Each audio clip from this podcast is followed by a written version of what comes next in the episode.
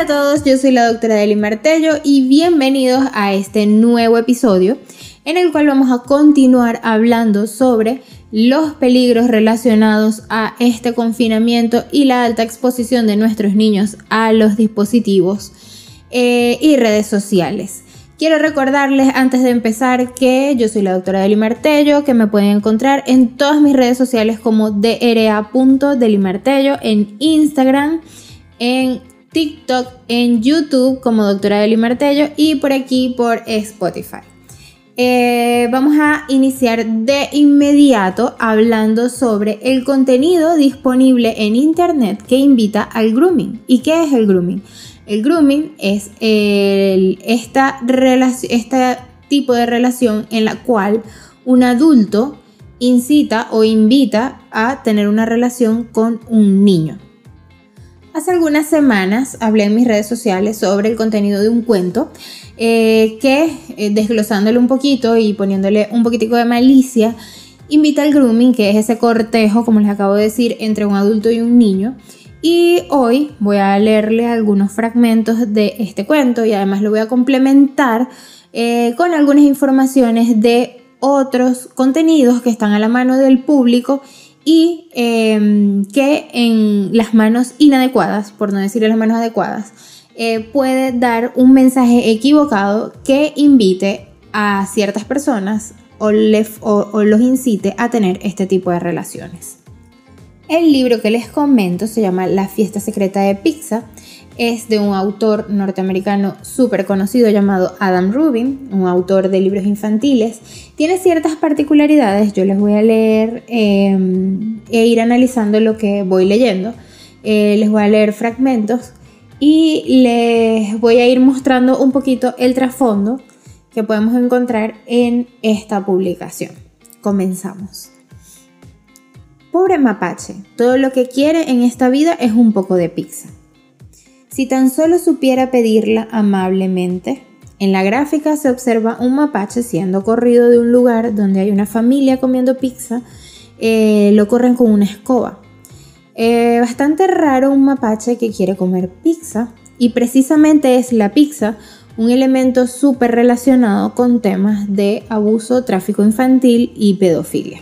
Seguimos con el cuento. Ah, pizza, tan bella que podría exhibirse en un museo. Tan práctica que hasta puedes comerla en la bañera. Comerse una pizza en la bañera, ¿a quién se le ha ocurrido? Seguimos. Por supuesto, la mejor parte de la pizza es su queso derretido, su delicioso salchichón y su crujiente capa. Oh, lo siento, mapache, no fue mi intención hacerte sentir mal. Vamos, tengo una idea. Hagamos una fiesta secreta de pizza. Una fiesta secreta de pizza. Aquí hago una interrupción. ¿Por qué tendríamos que comer pizza en secreto? Hacer una fiesta secreta específicamente de pizza.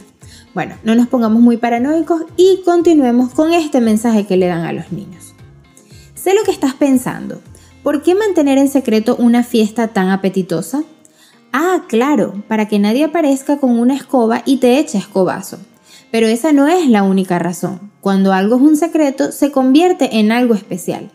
Un apretón de manos normal qué aburrido. Un apretón de mano secreto fenomenal.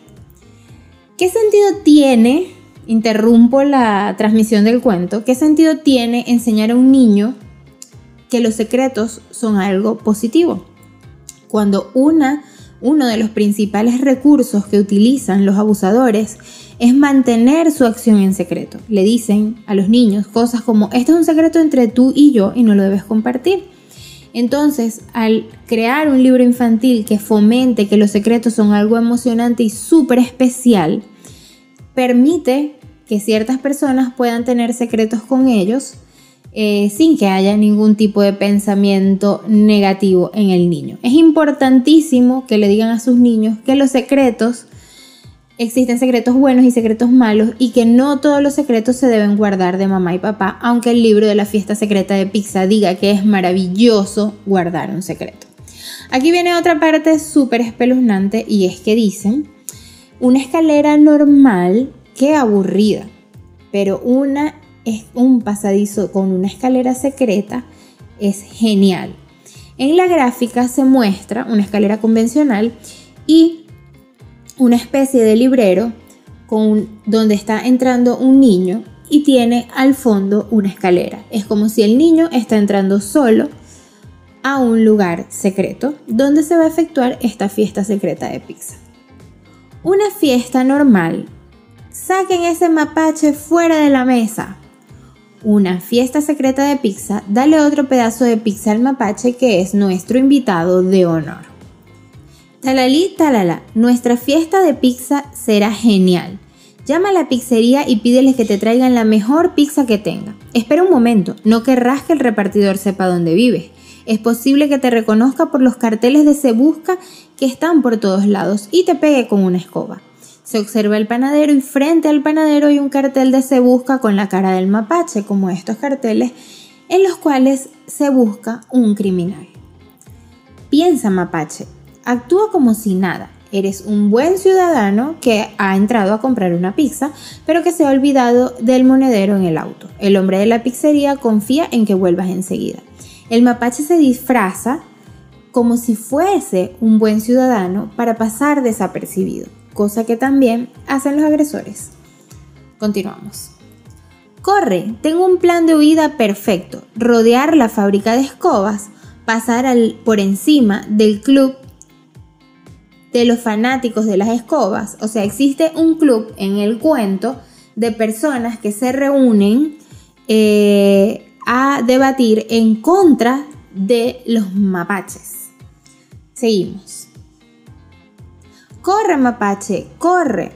Veloz como el viento, el mapache llega a casa. Por poco, a salvo. Tranca la puerta y abre la caja de pizza. Mmm. Fiesta secreta de pizza. Ah, creo que hablé demasiado alto, lo siento, pero es que el olor a la pizza me vuelve loco. Aparece el mapache jadeante con una cara realmente que es difícil de describir. Eh, no voy a sugestionarlo, pero es una cara bastante extraña. Y dice lo siguiente el cuento. No hagas ruido. No mastiques. No hagas ruido masticando. Nada de aplausos, ni música, ni baile. Incluso para más seguridad es mejor apagar las luces y susurrar fiesta secreta de pizza. ¿Qué sentido tiene no poder hacer ruido, nada de aplausos, ni música, ni baile? Cosas muy comunes mientras uno se come una pizza. Incluso para mayor seguridad, apagar las luces mientras te comes la pizza. Mm, sigue siendo bastante raro el cuento. Y continuamos. Pero ¿Qué pasa? El mapache visualiza que hay una fiesta secreta de pizza gigante al lado. Vaya, vaya, miren cuánta pizza. Está claro que esta gente sabe cómo dar una mejor fiesta y guardar secretos. ¿Te has fijado en algo? Vale, ya te has colado. Actúa como si nada y nadie sospechará. El mapache termina llevándose toda la pizza en sus manos y dice fiesta secreta de pizza. En la fiesta todos están enmascarados, todos están de incógnitos porque evidentemente es una fiesta secreta, algo muy común hacer una fiesta secreta de pizza. Eh, y bueno, eh, dejo a su libre razonamiento la rareza del contenido de este, mm, de este cuento, tomando en cuenta que el cheese pizza, que es de lo que hablan en todo momento en la traducción en inglés, que es la original del cuento, es eh, un término eh, que el FBI ha identificado como un término utilizado por los pedófilos para em, referirse a child porn, eh, que es pornografía infantil. Continuando con la investigación de algunos contenidos, hubo varios que me llamaron la atención. Uno de ellos em, es, una producción que se llama de, Seth Rogen, un productor muy famoso, llamado, una película llamada Chicos Buenos, en la cual un grupo de adolescentes entre 11 y 13 años, unos niños que realmente físicamente se ven muy jóvenes, intentan darse su primer beso, eh, saber cómo, es el primer beso. Eh, y justo en el tráiler de la película eh, se mofan de que los niños hablan, de hecho, los niños en el tráiler hablan de que ellos no pueden ir a ver el estreno de la película porque la película es completamente inapropiada. Sin embargo, ellos grabaron la película, hicieron estas escenas inapropiadas en las cuales, si ustedes ven el tráiler de la película, quien no lo haya visto puede verlo, eh, tiene escenas de droga, de alcohol, eh, escenas donde los niños salen diciendo palabras realmente fuertes como ninfómana, como tríos. Em, los niños aparecen en la película jugando con juguetes sexuales y a pesar de que intentan eh, los creadores explicar que los niños no tenían idea de, que, de, qué se trataban los elementos con los que estaban trabajando, una de las niñas grita, eh, eso, que están así, eso que están utilizando es para tener sexo. Eh, hay cualquier cantidad de palabrotas y palabrotas gigantes, eh, cualquier cantidad de similitudes o, mofas de actividades sexuales entre los niños. Y de verdad que está muy muy mal, aunque a algunos le parezca muy chistoso, son niños que se expusieron al realizar esta película. No importa que la película sea para adultos, sexualizas a unos niños y además eh, afectas precisamente a esos niños actores que estuvieron expuestos a este tipo de contenido. Otra película con un contenido un poco indefinido, porque realmente no está pensada ni creada para niños, pero creo que para adultos tampoco. Una película que se coló en el horario infantil en, una televisora en Brasil y, a raíz de eso se creó un escándalo porque este, es una película de dibujos animados que se podría pensar que es para niños, pero tiene un contenido total y completamente pornográfico. Se llama La fiesta de las salchichas, es una trama complicada en la que, bueno, es un supermercado donde los alimentos ven a los humanos como dioses, que se los van a llevar, etcétera, etcétera. Lo cierto es que la película termina con una orgía, con todas sus letras. Una orgía entre los productos del supermercado una de las orgías más explícitas que pude haber visto en la televisión. No es necesario que hayan humanos en ella. Hay absolutamente de todo. Es alucinante la cantidad de pornografía que se maneja en esa película animada y el fácil acceso que pueden tener algunos padres incautos a ella pensando que se trate de contenido para niños. Y por si esto fuera poco, Netflix en algunas partes del mundo. Netflix, Netflix nos está sorprendiendo últimamente con su contenido. Eh, tiene esta película dentro de, su contenido en algunas partes del mundo. Eh, y además tiene una serie animada eh, que se llama Big Mouth. Em, es una serie que se trata precisamente de la pubertad. Ella me dejó un poco desconcertada el contenido en realidad. Porque físicamente los dibujos, que también son dibujos animados, son niños eh, con un aspecto realmente infantil. Eh, tienen estatura muy baja, tienen caras muy infantiles. En teoría se trata de que son niños entre 11 y 13 años. Adolescentes eh, que realmente tienen mucha cara de niños. Que están entrando a la pubertad y muestra la pubertad como una época donde estos niños eh, viven como criaturas a merced de sus deseos más bajos, de sus deseos sexuales. Muestran a los niños de esa edad como eh, niños con instintos sexuales muy, muy voraces. Este, muestran muchísimas erecciones, niñas con curiosidad con su vulva, masturbación, fantasías sexuales. Aunque sea una serie para adultos, no nos paramos a ver qué tan peligroso es darle a un adulto la idea de que estos niños o de que los niños de esta edad son hipersexualizados y tienen deseos sexuales eh, que deben satisfacer. Esto en las manos equivocadas puede convertirse realmente en un arma de doble filo que en el futuro permita que los adultos afirmen que un niño de esta edad le dio su consentimiento para mantener una relación íntima porque simplemente ellos son personas sexuales que están buscando explorar esta área de su vida. Por otro lado, eh, encontré en internet un video, eh, aquí mismo no se los puedo reproducir, eh, podría reproducirles parte del audio, pero está en inglés, entonces se los puedo traducir con mucho gusto. un video muy bien producido, realmente no conozco la fuente, el video se realizó en Canadá, pero no sé dónde se divulgó, está ahora mismo disponible en YouTube. Eh, donde una, chica le explica a unos alumnos pequeños de entre 7 y 9 años lo que significa la homosexualidad, el matrimonio homosexual y ser un icono gay. Eh, lo más llamativo de todo es que ella les recalca a los niños que deberían desear ser un icono gay en el futuro porque ser un icono gay es genial.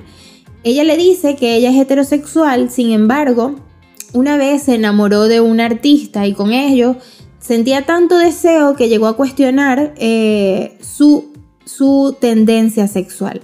Todo esto se lo dice a niños pequeños y les dice que ellos deberían aspirar a ser iconos gay en el futuro y a celebrar el Día del Orgullo Gay.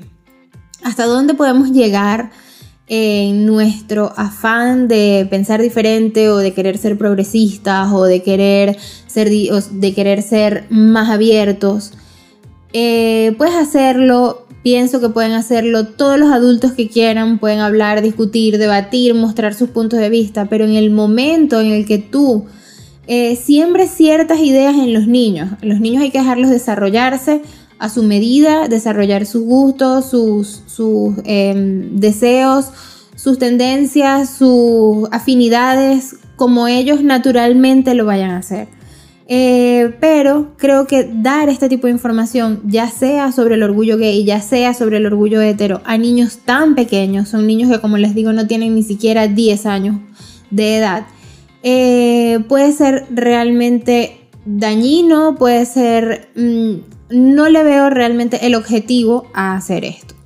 Y para terminar y cerrar con broche de oro esta, esta entrega de contenidos que invitan e incitan al grooming y que están a la mano de todas las familias, está la nueva estrella de Netflix que a pesar de que ha desatado una gran polémica, que a pesar de que hemos reunido firmas, de que han pedido que la remuevan mucho antes del estreno, salió contra todo pronóstico y Netflix y sus creadores la defienden y se trata de Cuties o Guapis en España, la película que muestra un grupo de niñas que bailan de forma erótica, así mismo lo decía la descripción de la película, aunque ellos luego la hayan querido cambiar, que bailan de forma erótica y que empiezan a explorar el erotismo en su vida. Es una locura, eh, muchos la han visto, hay montones de críticas, yo particularmente con los trailers y los cortos que he visto tengo suficiente, no le voy a dar más reproducciones a la película. Lo que sí sé es que no es necesario eh, golpear un perrito en vivo para hacer una película sobre maltrato animal. No es necesario golpear a un niño en cámara hasta sacarle sangre para hacer una película de maltrato infantil. Y no es necesario exponer y crear pornografía, porque la película tiene escenas de pornografía infantil para concientizar sobre un tema. Eso está de más porque en el momento que tú haces eso con unas actrices que son niñas, estás exponiéndolas, estás poniéndolas en bandeja de plata para quien quiera consumir contenido de pedofilia. Aunque ellos no necesiten que nosotros se lo mostremos, ellos lo pueden obtener. Pero estás eh, mostrándole al mundo entero que las niñas que están en la calle perdidas, así como en la serie Big Mouth, son objetivos sexuales en etapa de exploración, a merced de cualquier depredador que se quiera acercar a ellas. No podemos confundirnos, no podemos dejar que nos confundan, eh, que nos quieran hacer ver como que esto es un llamado a la conciencia vete y haz un documental en cualquier concurso de belleza donde se, se, sexualice a las niñas, en cualquier red social o plataforma donde consigues contenido de pedofilia. Ve y lo haces, que hay bastante material allí. Pero no es necesario exponer unas niñas y eh, eh, promocionarlas y darle la vuelta al mundo con este contenido que solo sirve para crear una normalidad en nuestra mente que no existe. Este tipo de, mm, acciones en algunos niños existe, pero no es ni lo ideal, ni lo natural, ni lo habitual. Hasta aquí eh, la entrega de hoy, espero que les haya gustado. Eh, si les gustó, no olviden seguirme en todas mis redes sociales. Yo soy la doctora Deli Martello, estoy como arroba doctora Deli Martello en Instagram, tengo mucho más contenido por allí. Estoy también en TikTok, estoy en YouTube como Doctora Deli Martello con todos los videos sobre este y otros temas y estoy por aquí en Spotify encantada de volverme a encontrar con ustedes y pronto les tengo una nueva entrega. Besitos.